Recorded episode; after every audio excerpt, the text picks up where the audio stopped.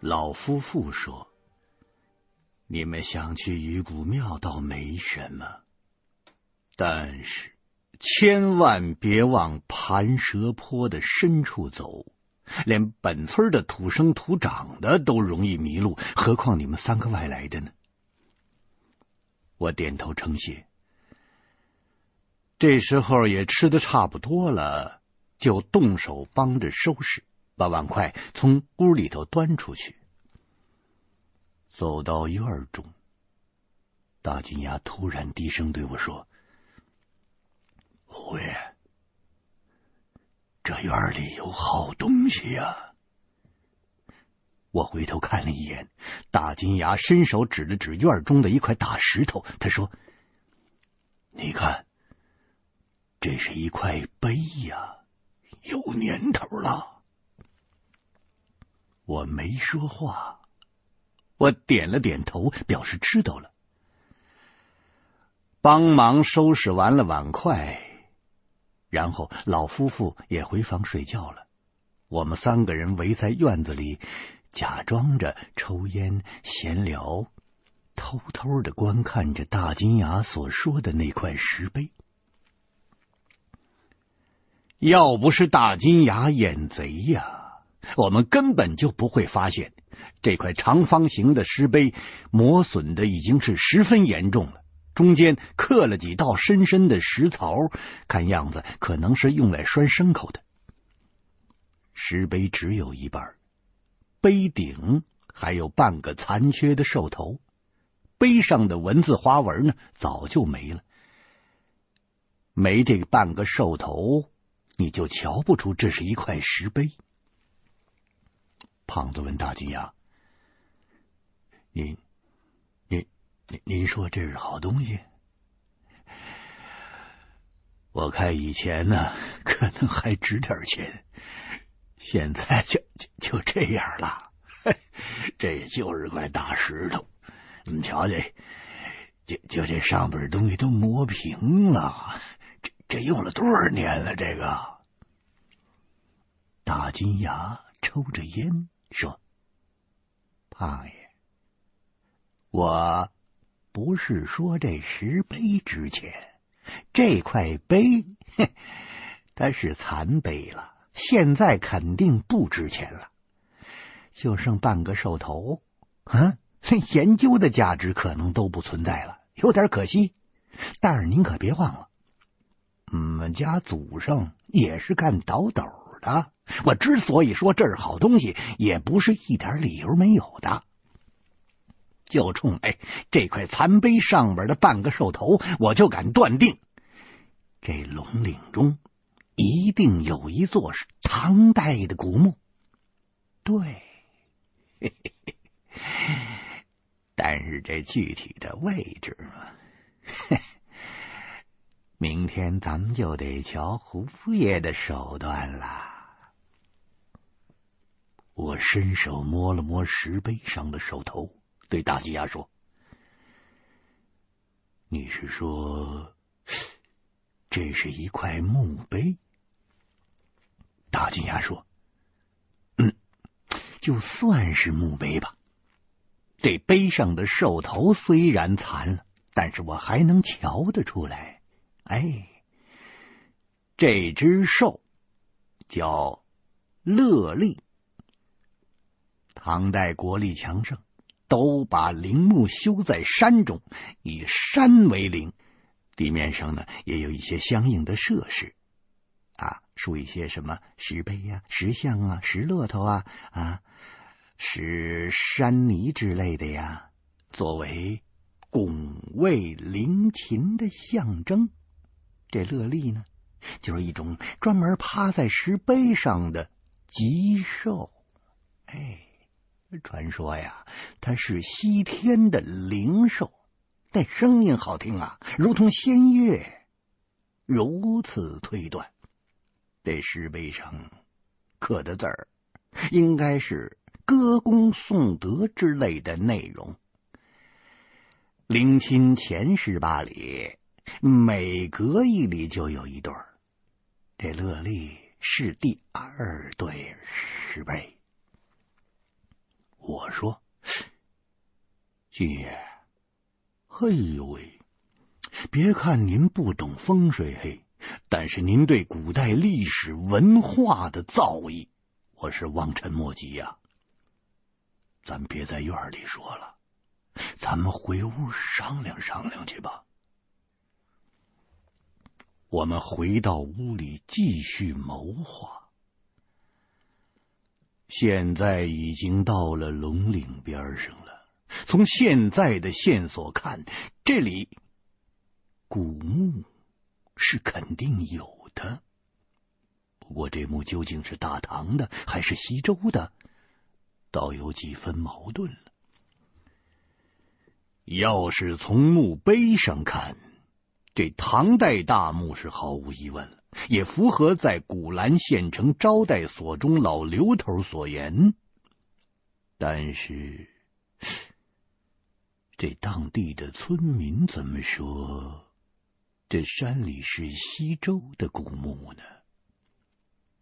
大金牙问我：“我说，你看，哎，有没有这种可能性啊？？”一条风水宝脉之中，有多处穴位可以设灵啊？我说，那倒是也有的。不过，整整一条地脉，不可能都是好地方啊。各处的穴位也有高低贵贱之分呢。最好的位置，往往只够修一座墓的。不过，也不排除两朝的古墓都看上一个穴位的可能啊！我让胖子和大金牙今天晚上好好的养精蓄锐，明天一早，管他是龙陵也好，还是盘蛇坡也好，咱们到地方好好瞧瞧。另外。这村里说不定也有不少没被人发现的古董呢。回来的时候，再多到当地的老乡家里瞧瞧。第二天，我们起了个大早，收拾完了东西，按照昨天打听到的，出村转了两道山梁，去寻找鱼骨庙。两道山梁，说起来容易，直线距离可能很短，可真正要走起来，可着实不易。昨天到这里，天已经黑了，周围的环境看不清楚。这个时候，借着曙光放眼观望，一道一道的沟壑纵横，支离破碎的土垣、土梁、土沟耸立在周围。这里虽然不是黄土高原，但是受黄泛的影响，地表有大量的黄色的硬泥，风就是造物主的刻刀，把原本绵延起伏的山岭切割雕凿，形成了无数的沟壑风洞，有些地方那沟深的吓人。这里自然环境恶劣，地广人稀，风从山沟中刮过来，呜呜的响，像是厉鬼的哀嚎。山梁上尽是大大小小的洞穴，深不见底。在远处一看，如同山坡上长满了黑斑。我们走了将近三个小时，终于在一条山沟里。找到了鱼骨庙，这个庙比我们想象的还要残破。我们听说这座龙王庙香火断了几十年了，提前有些心理准备，没想到到实地一看，这座破庙那破的都快散架了。鱼骨庙只有一间庙堂。也不分什么前进后进、东厢西厢，庙门早就没了。不过总算是看到了铁头龙王鱼的头骨，那个鱼嘴便是庙门。胖子拿了工兵铲敲了敲，当当作响，这骨头还真够硬。我们仔细的观看，见着鱼骨头。截然不同于寻常的鱼骨，虽然没有了皮肉，仍然让人觉得狰狞丑陋。我们从来没有见过这种鱼，不是鲸鱼，也不是普通的河鱼，大的吓人，都不敢多看。庙堂内龙王爷的泥像早就不知哪儿去了，地面、梁上全是尘土、蛛蛛网。不过在里面却看不出房梁是由鱼骨搭建的，估计鱼骨都已经封在砖瓦之中了。墙壁还没有完全剥落，勉强能够辨认出上面有“风调雨顺”四个大字。地上有好几窝小耗子，看见进人了，吓得嗖嗖的乱窜。我们没敢在鱼骨庙的庙堂中多耽搁。这个破庙可能随时会塌下来，来一阵大风，说不定就能把房顶给掀翻了。在庙门前，大金牙说：“这种鱼骨建的龙王庙，在沿海地区有几座，在内地确实不常见。民国时期，天津近海有这么一座，也是大鱼死在岸上。”有善人呢，出钱用鱼骨盖了龙王庙，香火极盛。后来那座庙在七十年代初的时候毁了，就再也没有见过。我看了看鱼骨庙在这山沟中的地形，我笑着说：“嘿，这鱼骨庙的位置，嗯。”要是风水位，哼，我回去就把我那本十六字阴阳风水秘术扯了，把它烧火喽。胖子说：“哎哎，我说这这这地方不是挺好的吗？啊，你你你看这这这这风刮的呼呼的啊，这风水这风这不不是有了吗？嗯，哎哎哎，对对，就他妈缺点水。”哎，要再有一条小河，那差不多就是风水宝地了。我说，建寺修庙的地方，比起安宅修坟来，那另有一套讲究。寺庙是为了造福一方，不能随便找个地方就盖。建寺庙之地，必是兴风磊落。名山大殿，除了这座鱼骨庙，嗯、你见过在沟里的庙吗？就连土地庙也不能修在这么深的山沟里呀。正所谓谷中有隐莫穿心，穿心而立不如相啊。大金牙说：“哎，回回回回回。”您您您您刚才说说那最后一句是是是什么意思？您是说在这个山谷中修庙不不好吗？我点着头，对，你看这些沟沟壑壑似龙行蛇走，怎奈四周山岭贫瘠呀，无障无户，都不成世事啊。加之又深陷山中，阴气也重啊。如果说这山岭的植被茂密还稍微好一点儿，那叫帐中隐隐仙带飞，隐户身后主兴旺啊！啊！可是你看，就这条破山沟子。按中国古风水学的原理，别说是修庙了，埋人都不合适。所以，我断定这庙修的有问题，一定是摸金校尉们用来掩护他们倒斗的。今日一见，果然是不出所料。胖子说：“哎呦！”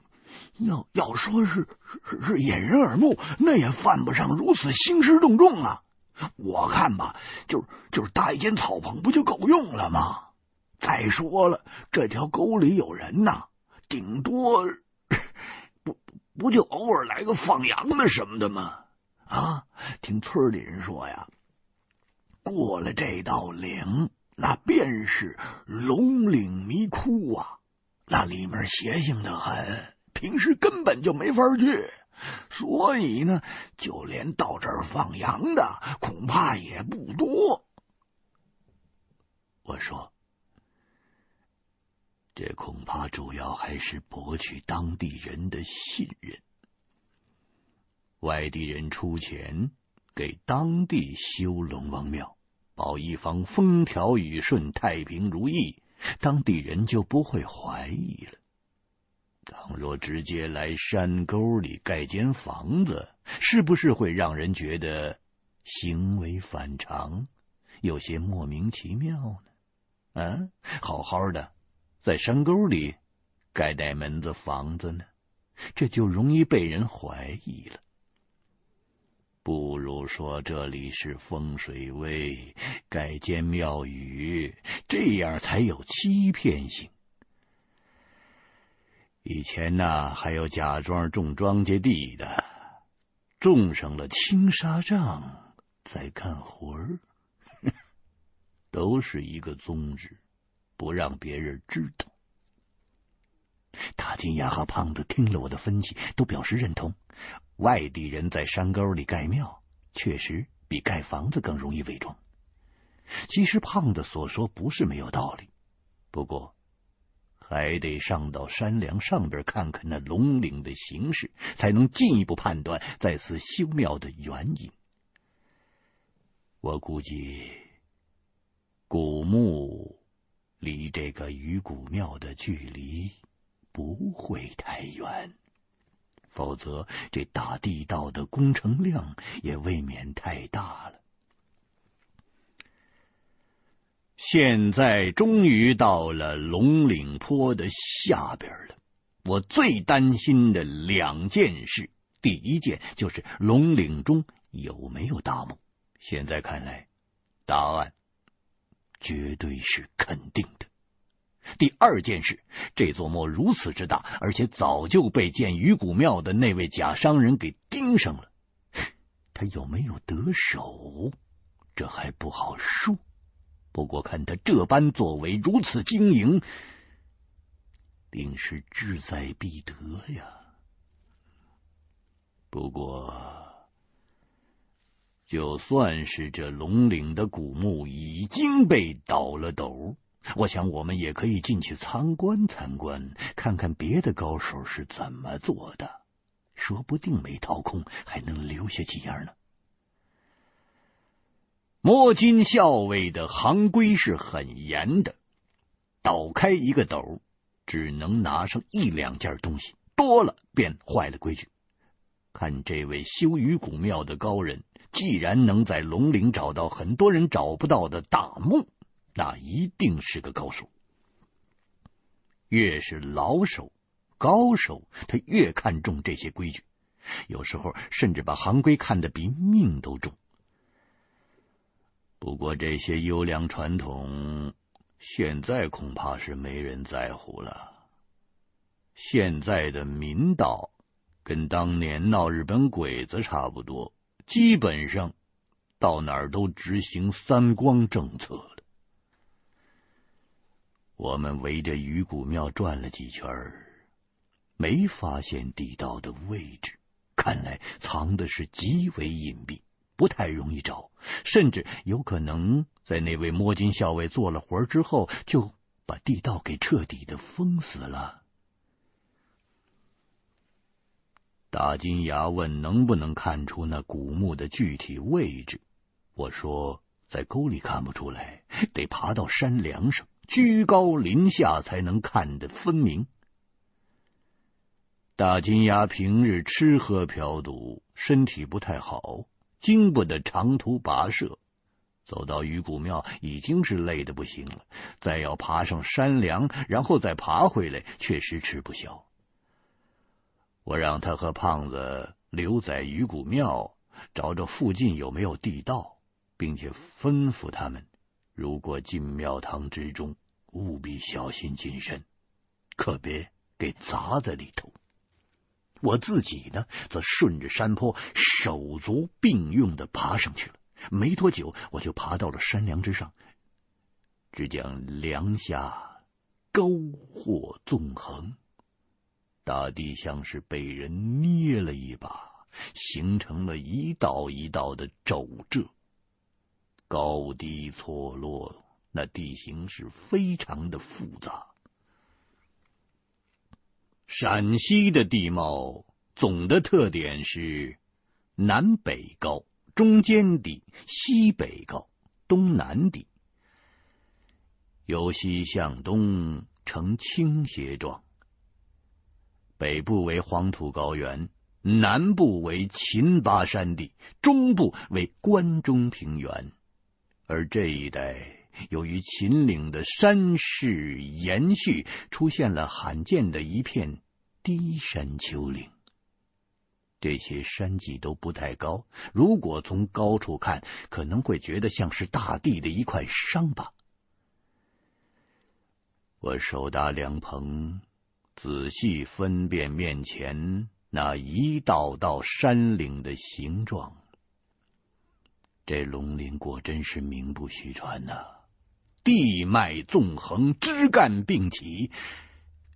寻龙诀有言呐、大山大川百十条，龙楼宝殿去无数啊！这龙岭之中，肯定有一座隐藏的极深的龙楼宝殿，形势依随，聚众环合。这些绵延起伏的群岭，都是当中这座龙楼宝殿呈现出来的势。这里的龙势，不是那种可以埋葬帝王的势。皇帝陵的势需要稳而健，像那种名山耸峙、大川环流、平高恶深、雄于天下的地方，那才能有呢。龙岭呈现出来的势，则是卧居深远、安宁庭序这样的事。如此的形式，可葬国亲，例如皇后啊、太后啊、公主啊、亲王啊，这样的皇室近亲，葬在这儿。就可以使地势兴旺平稳，宫廷之中祥和安宁。说白了，就类似于镇住自家后院差不多。不过这个势已经被自然环境给破了，风雨切割，地震山塌，这一带的水土流失非常的严重，地表破碎。已经是不复当年之气象了。虽然如此，还是一眼便能看出来，这龙岭中的这座龙楼宝殿，就在我所站的山梁下边。这是一座受自然环境破坏很大的山坡，附近所有的山沟山梁都是从这座山丘中延伸出来的。那座唐代的古墓，定在这山腹之中。我站在山脊上，瞧准了山川行直起伏的气脉，把可能存在古墓的位置用笔记下了，标明了距离方位，然后转身去看另一边的胖子和大金牙，他们两个正围着鱼骨庙找盗洞呢。我把手指放在嘴里，对着胖子和大金牙打了一声响亮的口哨。胖子两个人听见的声音，抬头对我耸了耸肩膀，示意还没有找到盗洞的入口。随后呢，便低着头继续搜索，把鱼骨庙里里外外是翻了一遍又一遍。上山容易下山难呐、我往爬上来的地方看了看，太陡了，很难按原路再下去。四处一张望，见左手不远处的山坡上受风雨侵蚀，土坡塌落了一大块，从那儿下去比较容易。于是顺着山脊向左走了一段，踩着坍塌的土疙瘩，缓缓的下行。这段土坡仍然很难立足，一踩就打滑。我见附近有处稍微平整的地方可以落足，便越了过去。没想到站定之后，刚走出没两步。脚下突然一陷，下半身瞬间就落了下去。我说：“不好，这是踩到土壳子上了。”听附近村里的人说，这盘蛇坡尽是这种陷人洞。我本以为这边缘地带还算安全，想不到大意了。这个时候。我的腰已经整个陷落在土洞里了，我心里明白，这个时候千万不能挣扎。这里的地质结构与沙漠的流沙是大同小异，所不同的就是沙子少，细土多。你越是用力的挣扎，你越是陷落的越快。遇上这种情况，只能等待救援。如果你要是独自一个人，你就只好等死。我尽量保持不让自己的身体动作，我连大口的喘气都不敢。我唯恐稍有动作就再陷进去一截儿。倘若是陷过了胸口，那麻烦就大了。我两只手轻轻的撑住，我保持身体的受力均匀。等了十几秒，我见不再继续往下掉，便腾出一只手，从脖子上摘下了哨。我放到嘴边，准备吹哨子，招呼胖子过来帮忙。不过，要是吹哨，那就得胸腹用力呀。我现在处在一种微妙的力量的平衡之中，我的身体不敢稍微动弹，否则这块土坡随时有可能坍塌，把我活埋在里面。当然，也不一定是陷落下去就必定被活埋，下面也许是大型的溶洞。更倒霉的。是掉进去半截儿，上不见天，下不见地，活活的憋死，那滋味可难受了。这个想法在我的脑子里一转，我还是决定得吹哨子，否则等胖子他们俩想起我来，他他他娘的，这黄花菜可就凉了。希望他们听到之后赶快来援。否则，老胡这回可真要归位了。大风大浪都没少经历，我我实在不愿意就这么死在这土坡子里。我我吹响了哨子，可是我这胸腹稍微一动。身体呼噜一下子就陷进去一块，刚好就挤住胸口了。我这呼吸越来越艰难。要是活埋一个人，一般你不用埋到他的头顶，吐过了他的胸口，他就憋死了。我现在就是这种情况，我两只手伸在外边，我明明憋得难受，却是不敢挣扎。这一刻是考验一个人忍耐力的时候，我尽量让自己保持冷静。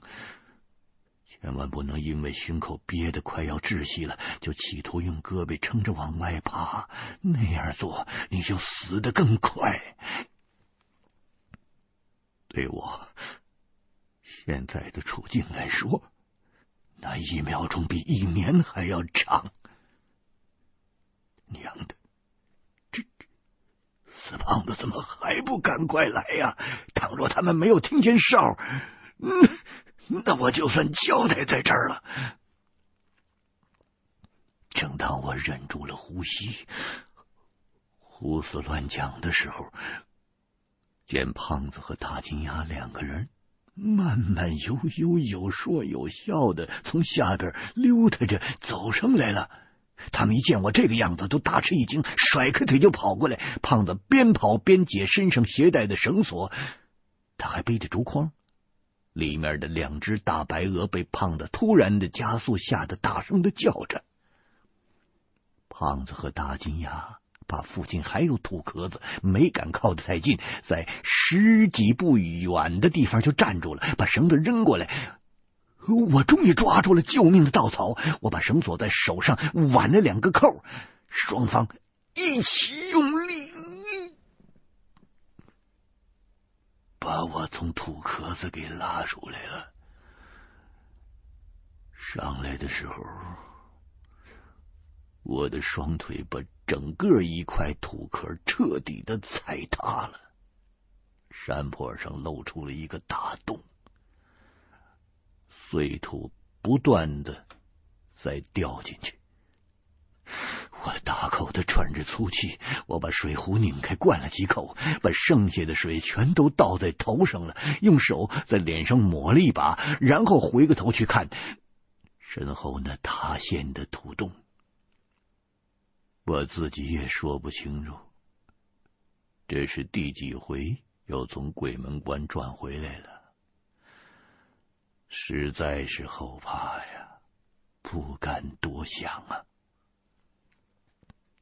胖子给我点了一根烟压惊，我惊魂未定，吸了两口烟，呛得自己直咳嗽。这次经历不同以往，以前呢，生死就在一瞬间，还来不及害怕呢。这回则是死神一步一步慢慢的逼近你。世界上没有比这更能折磨人的神经的了。我的三魂七魄大概已经飞了两魂六魄了，足足过了二十分钟，我的那两魂六魄才慢慢的回来。大金牙和胖子见我脸色煞白，也不敢说话。过了半天，看我眼神不再发直了，就问我怎么样了。我让胖子把白酒拿来，我喝了几口酒，这才彻底恢复了。我们三个人去看刚才我踩塌的那个土洞。大金牙说：“哎，我说，这这会不会是是一个盗洞啊？”我说：“不会。”盗洞的边缘没这么散，这就是山内溶洞侵蚀的结果。山体外边只剩下一个空壳了，有的地方薄，有的地方厚。看来这龙岭下的溶洞的规模着实不小啊！我把刚才在山脊上所见的情况对他们说了。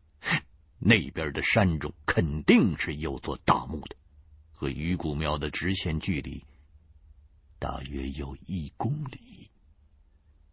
如果鱼骨庙有个盗洞通往那座古墓，这个距离和方位完全符合情理。打一公里的盗洞，对一个高手来讲不是难事，只是多费些时日而已。胖子说：“这个人他吃饱了撑的呀，他既然能看出古墓的具体的位置，他干嘛还跑这么老远来打洞呢？”我说：“盖鱼骨庙的这位前辈，相形夺地，远胜于你呀，他自然是有他的道理。”我推测，他是从下边进入地宫啊。大金牙说：“从下边。”哦，莫不是因为这座墓四周修的太过坚固和结实，无从下手，只能从底下上去？哎，对了。我听过这招叫顶宫，对不对啊？我说应该是这样。唐代都是在山中建陵，而且大唐盛世，国力殷实，官爵天下，那陵墓一定修的是极为坚固的。地宫都是用大石堆砌、铸铁长条加固的，很难。破木墙而入啊！不过古墓修的再如何铜墙铁壁，那也不是没缝的鸡蛋。任何陵墓都有一个虚位，从风水学的角度上说，这就是为了藏风聚气。如果墓里头没有这个虚位，风水再好的宝穴也没有半点用处。胖子说。那我我我明白了，就就就就是留一个后门，对对对不对？我说不是，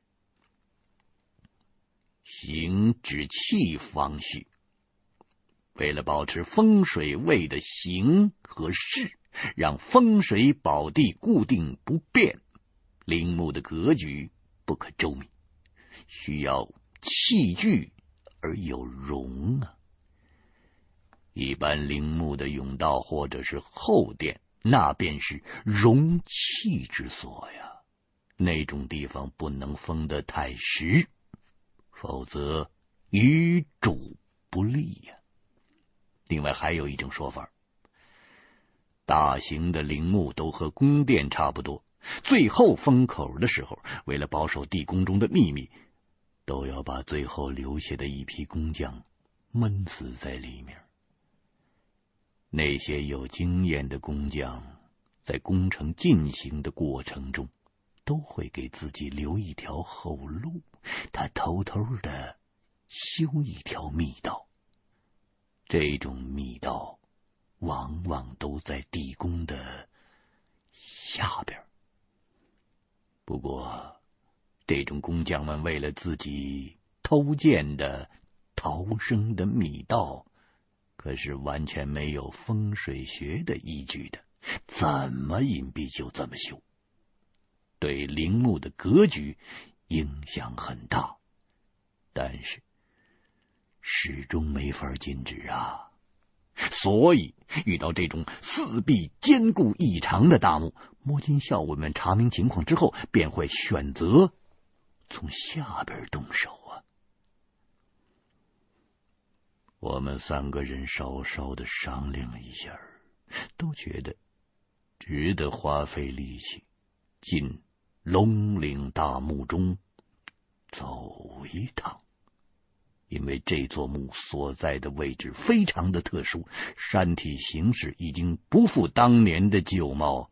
能发现这里有墓的，那一定是摸金校尉中的高手，他定会秉承行规。两步一取，这么大的墓，别说他拿走一两件宝贝，他就算摸走了百十件，剩下的我们随便摸上两样，那也收获匪浅呐。我们决定还是从鱼骨庙的盗洞下手，这样做比较省事。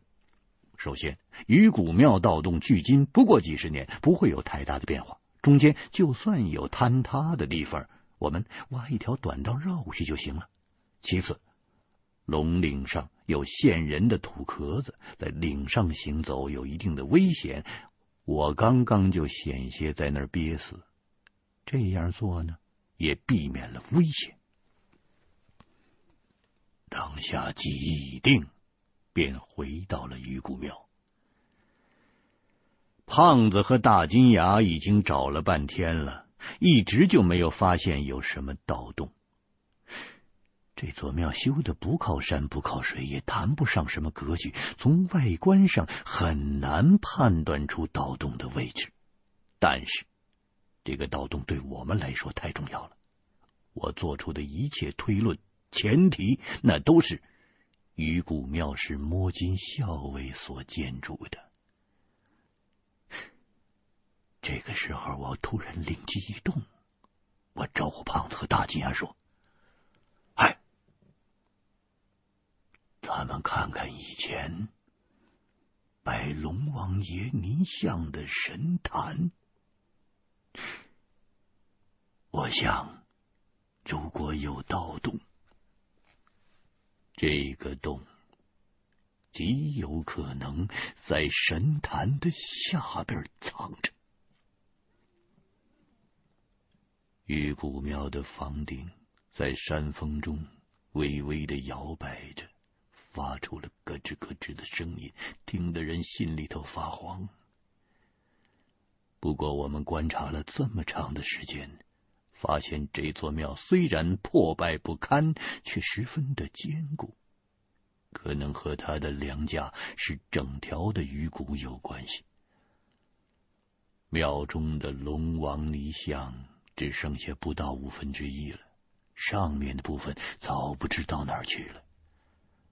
神坛的底座是个珊瑚盘的造型，也是用泥做的，上面的颜色也已经褪没了。显得很难看。据我估计，如果庙中有盗洞，很有可能便在这泥潭的下边。胖子问我有没有什么依据，我没有告诉他。我的灵感来自当时流行的武侠小说。我把身上的东西都放在地上，我挽起袖子和胖子用力的搬动神坛。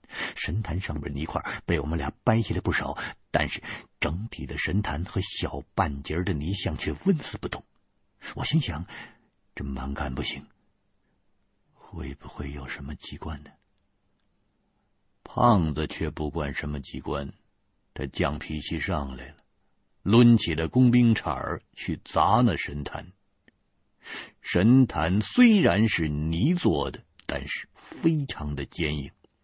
胖子又切又砸，累出了一身汗，才砸掉了一半，露出了下边白生生的石头碴子。这说明神坛的下边没有通道。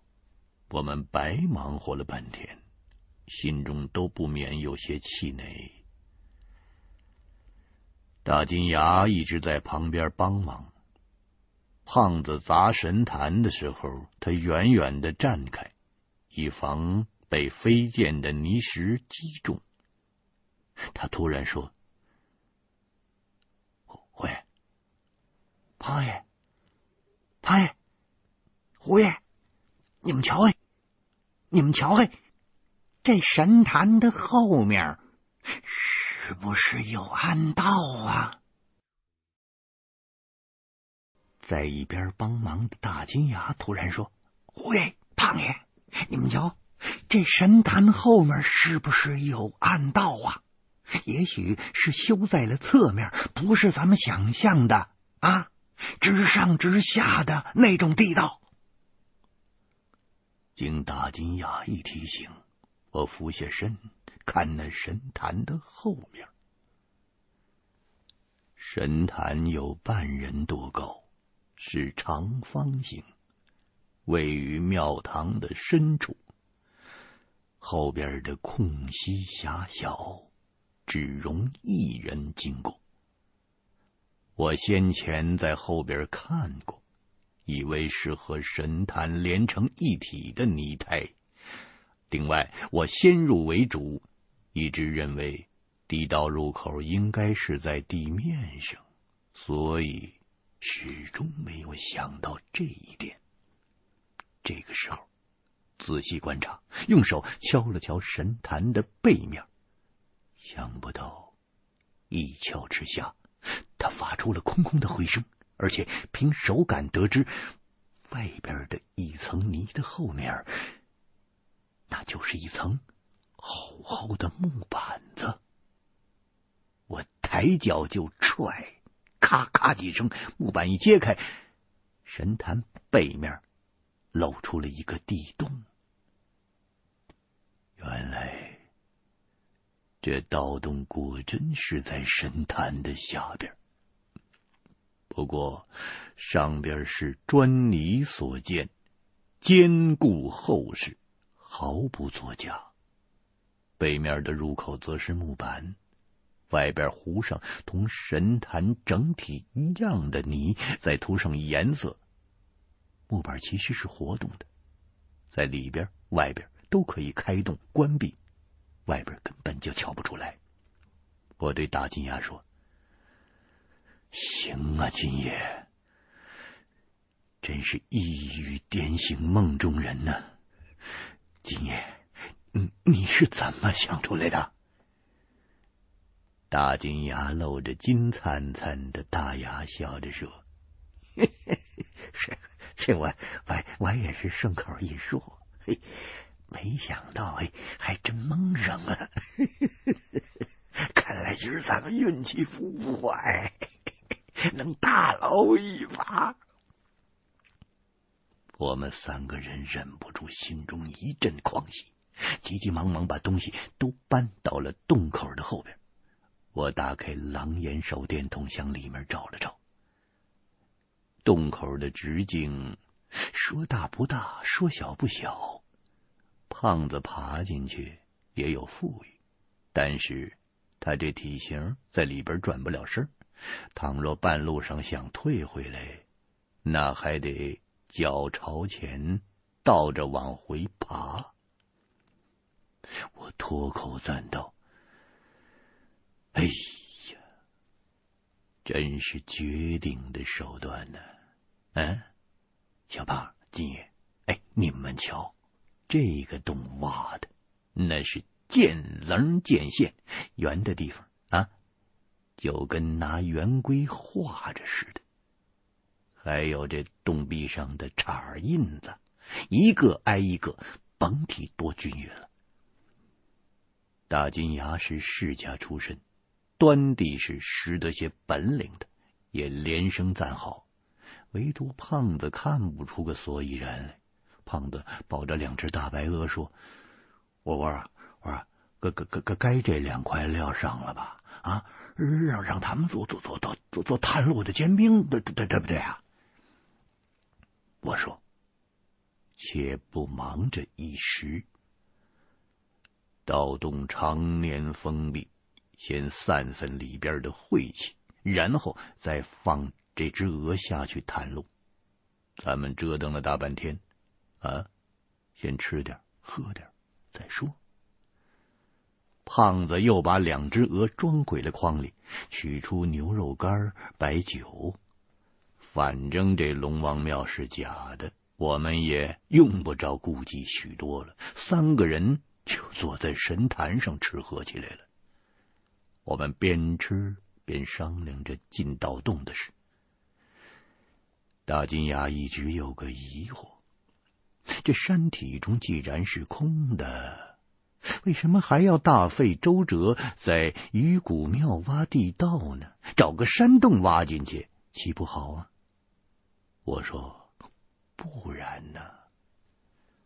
这里虽然有溶洞地貌，而且分布很广，规模不小，但是从咱们打探到的情报来分析，就可以做出这样的判断。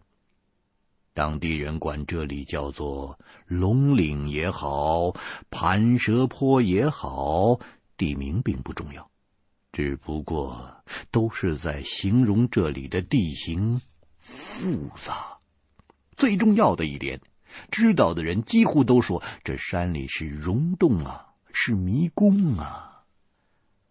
龙岭迷窟这个名字就是从这儿来的，所以我认为这片溶洞那并不是一个整体的大洞，而是支离破碎，有大有小。有些地方的山体是实的，有些又是空的。这些洞深浅长短不一，而且互相连接，错综复杂，所以要是掉进去。就不容易走出来呀、啊。盖鱼骨庙的这位摸金校尉，虽然能够在一片被破了势的山岭中准确的找到古墓的方位，他一定有常人及不得的地方。相形夺势的本领，那是极为了得呀。这个盗洞是斜着下去的。盗墓、盗斗也讲究个望闻问切呀。望是指的通过打望，用双眼去观望风水，寻找古墓的具体位置，这是最难的。闻呢是闻土辨质，掌握古墓的地质结构、土质的信息。问呢是套近乎，骗取信任，通过与当地的老人闲谈，得知古墓的情报。那最后这个窃呢，是打盗洞的手法里有专门的技术叫窃，就是提前精确的计算好方位、角度和地形等等因素，然后从远处打个洞，这个洞就能笔直的通到墓主的棺椁的停放的地方。咱们眼前的这个盗洞。角度稍微倾斜向下，恐怕就是个窃洞啊！只要看好了直线距离，就算盗洞打了一半，打进了溶洞之中，也可以按照预先计算好的方向穿过溶洞，继续奔着地宫挖掘，不至于被陷到龙岭迷窟中迷了方向啊！我真是对这个盗洞的高手十分的钦佩。这个洞应该就是附近通过古墓地宫中最佳的黄金路线。哎呀，可惜呀，啊，没赶在同一年代呀，不能和这位前辈。交流交流心得和经验呢？我对胖子和大金牙说：“盗洞很有可能穿过龙岭周边的溶洞，溶洞是四通八达的，里面还会有水。那样的话，咱们就不用担心呼吸的问题。如果是个石洞，那么咱们进去之后，每呼吸一次，就会增加一部分二氧化碳的浓度。”大金牙说：“哎呦。”这这这这确实是是是是十分危险，没有足够的防止呼吸中毒的措施，咱们不能贸然进去，对不对？既然已经到了盗洞，不如先封起来，等准备全了再来动手，是不是？这古墓他又不会自己长腿跑了。我说。这倒不必担心，我在前边开路，我戴上简易的防毒口罩，走一段就在洞中插一根蜡烛，蜡烛一灭，就说明不支持燃烧的有害气体过多了，那个时候马上退回来就是。另外，还可以先用绳子拴住两只大鹅，赶着他们在前面走。倘若这两只大鹅打蔫儿，也立刻退回来便是。再说，我这几副简易的防毒口罩，虽然比不上专业的防毒面具，也能应付一阵子了。大金牙见我说的如此的稳妥，也心动了，非要跟我们一起进地宫看看。干这行的，就是这毛病。你要是不让他知道地宫在哪儿，也就罢了。一旦知道了，又在附近，要是不进去看看，如何肯善罢甘休呢？我又劝了他几句，见他执意要去，就给了他一副防毒口罩，然后由胖子当前开路，牵着两只大鹅，爬进了盗洞。我紧紧随在后面，手里擎了一支点燃的蜡烛。大金牙跟在最后，三个人缓慢的向前爬行着。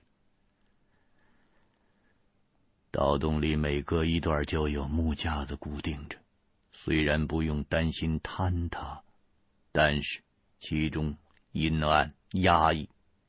往前爬了一段，觉得眼睛被辣了一下，我急忙点了一根蜡烛，没有熄火，这说明空气质量还容许继续前行。越向前爬，越是觉得压抑。我正爬，大金牙在后边拍了拍我的脚，我回头看见大金牙已经是满脸是汗，喘着粗气。我知道他是累了，便招呼前边的胖子停下，顺手把蜡烛插在地上。刚要问大金牙情况如何，还能不能坚持继续往前爬，却见插在地上的蜡烛忽然灭了。又赶上一回鬼吹灯，没这么邪门吧？再说，我们现在还在漫长的盗洞中爬行，距离古墓的地宫市场远。我摸了摸嘴上的简易的防毒口罩，应该不会是我的呼吸和动作使蜡烛熄灭的吧？会不会是盗洞中有气流通过？我摘下了手套，在四周试了试，没觉出有什么强烈的气流啊。不管它，再点上。试试，我划了一根火柴，想再点蜡烛，却发现面前的地上空空如也，原本插在地上的蜡烛不知去向了。这个时候，我的头皮整个都炸起来了。我本以为按照以前的盗洞进地宫。易如探囊取物啊！这回可真是活见鬼了。面前的蜡烛就在我一分神思索的瞬间，它凭空就消失了。我伸手摸了摸原来插蜡烛的地方，很坚硬，是一块平整的石板。这石板是从哪儿出来的？我顾不上许多，我扯下了防毒口罩，拍了拍胖子腿，对他说：“快往回爬，这个盗洞不对劲儿。”大金牙正趴在后边呼哧呼哧的喘气儿呢，听到我的话，他急忙蜷起了身体，掉头往回爬。这回却苦了胖子了，他在盗洞中。转不开身，只得倒拖着拴着两只大鹅的绳子，用两只胳膊肘撑着地，往后面倒着爬。我们调转方向往回爬了没五米，前边的大金牙突然停下来，在我后边说：“怎么了，金爷？我说，我说，我说，咬咬牙，坚持住。”爬出去再再再休息啊！不是，不是，现在可不是歇气儿的时候啊！大金牙回过头来对我说：“胡爷，前面有道石门，把路都封死了，是是是出不去啊！”大金牙这个时候。已经吓得脸上毫无血色，能把话说出来都不易。我用狼眼儿隔着大金牙照了照去路，果然有一块平整的大石头。我经过的时候，每前进一步都仔细观察，没有发现过什么石槽之类的机关呢。那洞壁都是平整的泥土。不知道这厚重的大石板是从哪儿冒出来的，齐刷刷的挡在面前。我见无路可退，在原地也不是办法，我只好对大金牙打了个手势，让他再转回来，然后又在后边推胖子，让他继续往前爬。胖子不知所以。一会儿让他往前，一会儿又让他往后。他大怒了，说：“老老虎，你他妈想折腾死我呀！我我爬不动了，我我要想再爬，你从我身上爬过去呢。”我知道了，我们遇到了不同寻常的东西了。究竟是什么？我现在说不清楚，但是绝不能停下来，也腾不出功夫和胖子解释。我连声催促说：“哪哪那么多废话？让你往前，你往前爬就是。快，服服从命令，听指挥你，快！”胖子听我语气不对，也知道可能情况有变。便不再抱怨了。他赶着两只鹅又往前爬，匆匆忙忙向前爬行了将近两百多米的距离，他突然停下来。我以为他也累了，想休息一下，却听见胖子在前边说：“我说，我说，我说老胡啊，这这这这这前边。”三个洞啊！往往往往往往哪钻呢？三个洞，历来盗洞都是一条啊，从来没听说过有岔道之说呀。此时，我就是再多长两个脑袋也想不明白是怎么回事啊！我让胖子爬进。正前方的盗洞，把岔路口的位置给我腾出来，以便让我查看这三个相连的盗洞的情形。我来到了中间，大金牙也跟着爬过来了。他已经累得说不出话来了。我示意他别担心，先在这歇歇，等我看明白了这三个盗洞再做计较。我仔细的查看前边的三个盗洞。这三个盗洞和我们钻进来的这个，如同是个十字路口。正前方盗洞的洞壁和先前一样工整平滑，挖的是从容不迫。然而另外两边呢，那活做的是极为凌乱。显然，挖这两个洞的人十分的匆忙。但是从手法上看，和那条平整的盗洞是基本相同的。这段洞中堆积了大量的泥土，显然是打这两边通道的时候堆积在这儿的。我心想，这会不会是初次修鱼骨庙的那位前辈挖的呢？难道他打通道洞之后，到地宫里取了宝贝，退路便被石门封死，回不去了？于是从这两边打了洞，逃出去？这么推测也不会有什么结果。我让胖子和大金牙在原地休息，我在腰上系了一根长绳。我先爬进左侧的盗洞中探探情况，万一有情况就吹哨，让胖子把我拉回来。我刚准备钻进去，大金牙伸手拉住我，从脖子上取下一枚金护身佛来，递给我说：“我也带带带带上这个吧。”这开过光的，万一要是碰人脏东西，可可以防身。这个，我接过金佛来看了看，这可有年头了，是个古物。我对大金牙说：“